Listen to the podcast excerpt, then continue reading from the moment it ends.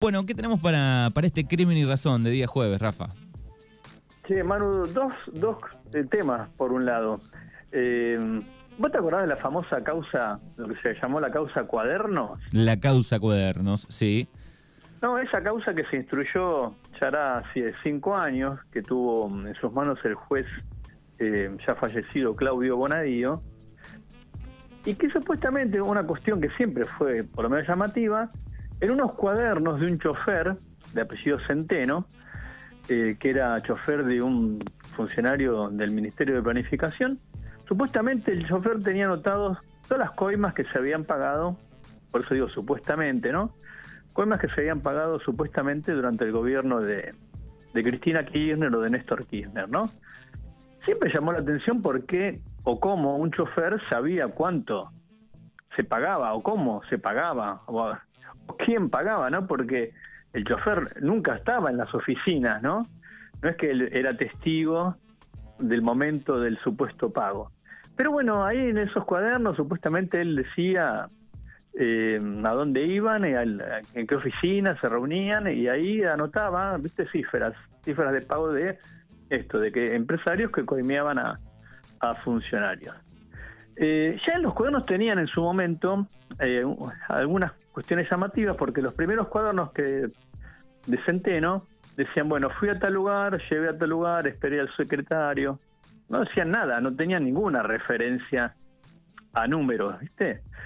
Ahora, ya los siguientes cuadernos, creo que a partir del quinto cuaderno, empiezan a aparecer estas em, estos supuestos datos. Digo supuesto porque ahora todo eso queda en tela de juicio. Supuesto dato que decían, bueno, fuimos a tal oficina retiramos 200 mil dólares, fuimos a tal lugar y retiramos 300 mil dólares. Uno piensa como si el funcionario le hubiera decir, che, vamos que tenemos que cobrar una coima y me van a dar medio palo verde en un bolso, ¿no? Porque, el, insisto, el chofer se quedaba abajo en el auto, ¿no? Bueno, ahora la novedad, Manu, es que se descubrió, o mejor dicho, se probó ya mediante un peritaje oficial, esos cuadernos tenían una sobreescritura. Esto es, que los habían borrado, en algunos casos hasta muy burdamente, con liquid paper, esto que se usa los chicos en el colegio para, para corregir cuando escriben algo mal. Bueno, se habían, eh, habían sido sobrescritos. ¿Y quién había hecho estas escrituras, Manu? Un policía de apellido Basigalupo, que fue quien tuvo durante bastante tiempo los cuadernos en su poder. Recordemos que Em, los cuadernos eh, los presenta la justicia un periodista del diario La Nación, Diego Cabot, que se reúne con el fiscal Stornelli, un fiscal anti, anti K, digamos, y que está eh, imputado y procesado por espionaje, o sea, un, un fiscal que no, te, no podríamos decir que es imparcial, ¿no? Em, él, este Cabot le lleva los cuadernos a Stornelli y Stornelli se los da Bonadío que por arte de magia arma una nueva causa en vez de sortearla y se las queda a él.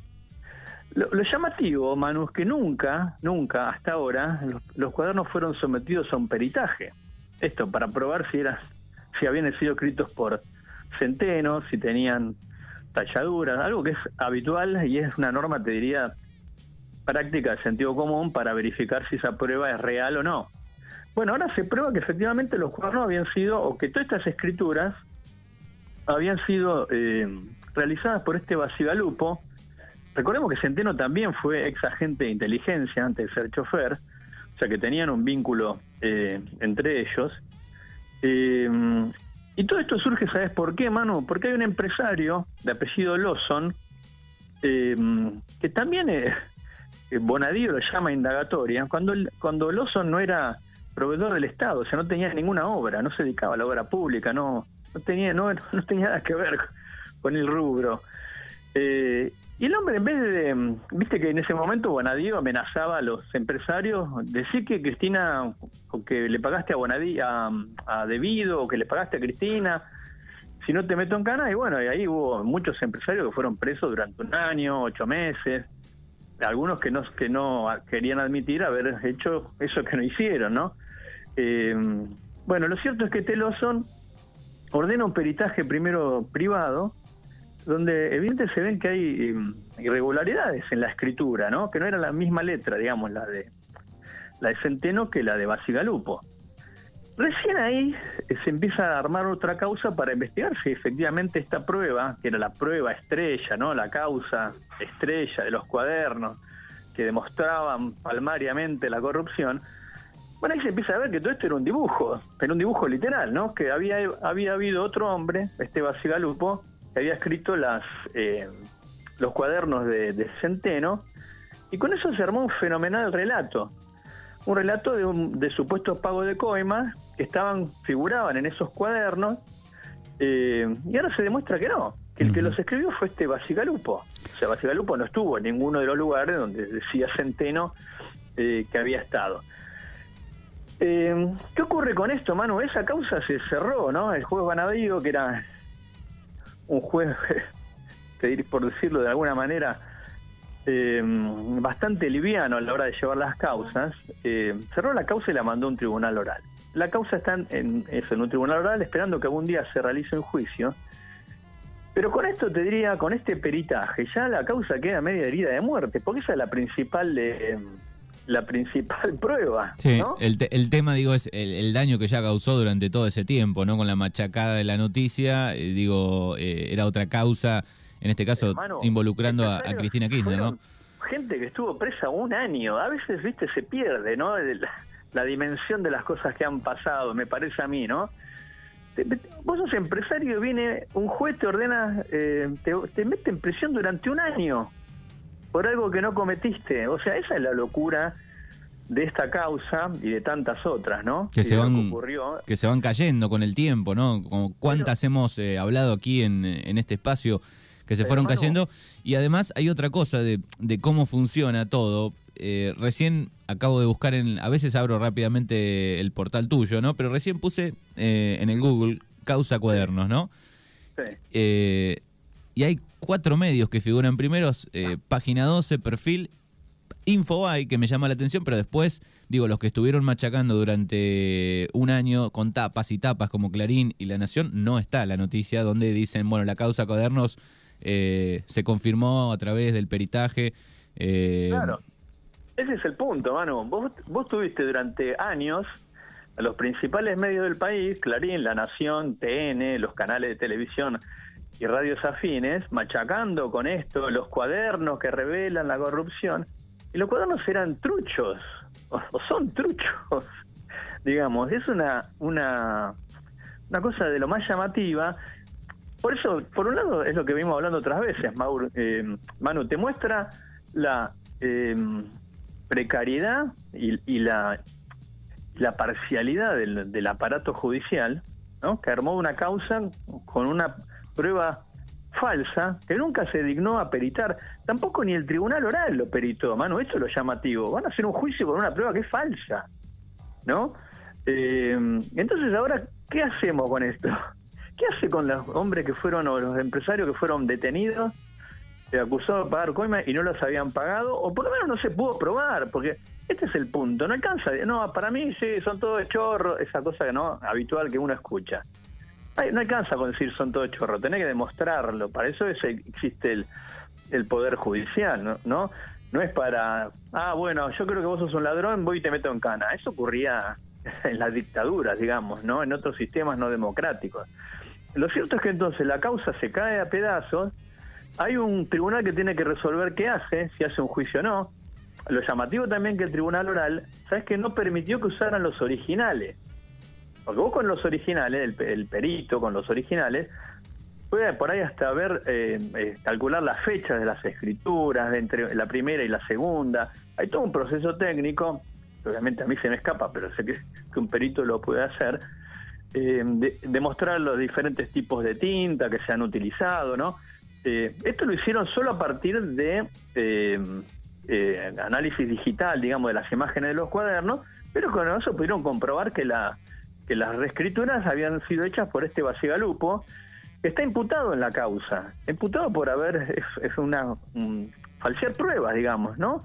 y llevar a la justicia a, a cometer un error.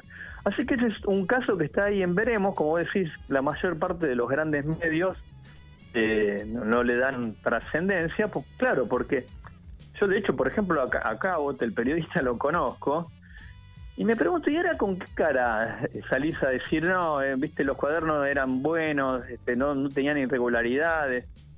Es muy difícil, ¿no? Salir de esos lugares cuando, eso, cuando el aparato periodístico también se presta a realizar estas maniobras, ¿no? Es, yo por eso hace, hace unos días, fin de semana, hablaba con unos amigos, para mí el periodismo también está herido de muerte, ¿no? Ya es una es un, un oficio en extinción, porque con estas cosas y bueno, no tienen razón de existir, ¿no? Porque si efectivamente se demuestra que los cuadernos eran truchos, bueno, que salga una tapa de la Nación y Karim pidiendo disculpas, pero bueno, obviamente eso sabemos que no, que no va a ocurrir. Exactamente. Bueno, y, seguramente no, no lo hablamos fuera de aire, otro de los temas eh, que encajan muy bien con esta columna es eh, el, el, crimen del empresario descuartizado, supongo yo. Sí, bueno, ahí también es una trama, viste, que creo que, no sé si lo hablamos la semana pasada, ¿no? Eh, una trama de lo más extraña, ¿no? Eh, no se sabe si él debía, a él le debían también, ¿no? Ayer, eh, una de las últimas novedades es que, viste, él andaba siempre con un perrito, un bulldog francés. El perro había desaparecido, bueno, finalmente lo encontraron. Se tejieron muchas ¿viste? hipótesis con, con que el perro tenía una especie de chip y que con eso iban a descubrir eh, los lugares donde él había estado. Bueno, eso no se pudo determinar. El chip que tenía en realidad el perro era para guardar su, eh, su historia clínica, ¿viste? No, no, no, tenía datos de, ¿cómo se llama? Georreferencializa, georreferenciación, ¿no?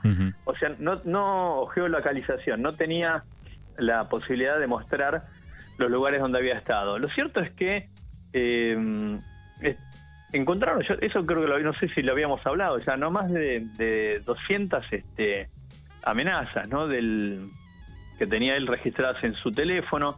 Se encontraron sus computadoras tratando de buscar, eh, digamos eso, más, información. Declaró su novia en las últimas horas. También este, aportó su teléfono celular. Eh, pero hasta ahora está medio como en una nebulosa. Hay una mujer detenida, una mujer trans, que supuestamente fue la última que estuvo con él. Llegan, los investigadores llegan a él a partir de, unos documentos que encuentran eh, en, una de las valijas donde estaba una parte del cuerpo. Eh, ayer hubo una pericia sobre la ropa de la mujer y mm, se mostró que no era sangre de Pérez Algaba, así que el caso está medio en veremos, ¿no? Aunque llama mucho la atención. Bueno, ahí está el tema, uno de los temas de, la semana y que, bueno... hay otro tema, Manu, que yo creo que tampoco, los grandes medios no le dieron mucha eh, bolilla, pero me parece que también es importante por lo que representa, ¿no? Ayer se supo que la justicia de Córdoba, de Córdoba, perdón, la justicia de Italia aprobó la extradición de un ex capellán militar. Eh, un cura que se fue de la Argentina, que se fugó, digamos, ¿no? Se fugó de la Argentina en 2011, o sea, 12 años más tarde, ahora la justicia de Italia concede su extradición. El, cura eh, es nacido en Italia, pero vino acá a la Argentina cuando era chico, se llama Franco Reverberi Bocci. Eh, ¿Y qué ocurre, Manu, con este cura?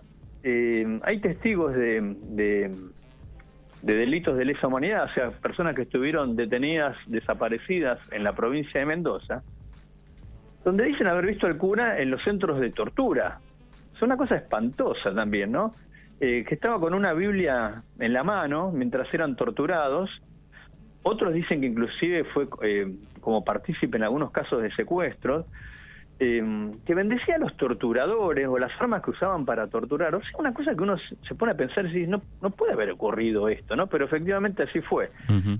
Este cura que en su momento había sido llamado a declarar como testigo en los primeros juicios de lesa humanidad que se hicieron en Mendoza hacia el 2010, eh, después empezó a ser, a ser em, señalado por los sobrevivientes como un tipo que estaba en los centros clandestinos de detención, sobre todo uno que funcionó en Mendoza eh, que le llamaban la departamental. Y así es que entonces la justicia pide en el 2011 su, eh, su extradición, pues ya el cura se había escapado cuando saben que empiezan a sospechar de él, ¿no? Lo, la novedad, mano, es que ayer eh, la justicia o el gobierno italiano cambió su, su jurisprudencia porque hasta ahora extraditaba solo a italianos en casos de homicidio. Y en este caso, que eh, se lo acusa de torturas, se decidió cambiar la jurisprudencia y extraditarlo también. O sea, es un dato también de lo más llamativo. Y bueno, y también te demuestra, Manu, frente a algunos que hablan de los curros de los derechos humanos, ¿no? Esa expresión tan burda del expresidente Macri, que el tema de derechos humanos es una política de Estado. Fíjate que esto hace 12 años que se viene tramitando, ¿no? Que la justicia viene eh, siguiendo esta causa contra este sacerdote, bueno, que ahora será, el gobierno italiano confirmó entonces que, lo va a entregar eh, y será, bueno, trasladado a la Argentina, indagado, eventualmente condenado. detenido, ¿no? Claro, después irá a un juicio oral, seguramente. Muy bien, bueno, crimen y razón.com, el portal de Rafa, ahí lo pueden leer, ahí lo pueden seguir. Como siempre, muchísimas gracias y será hasta el próximo jueves. Dale, mano, un abrazo grande y hasta la semana que viene.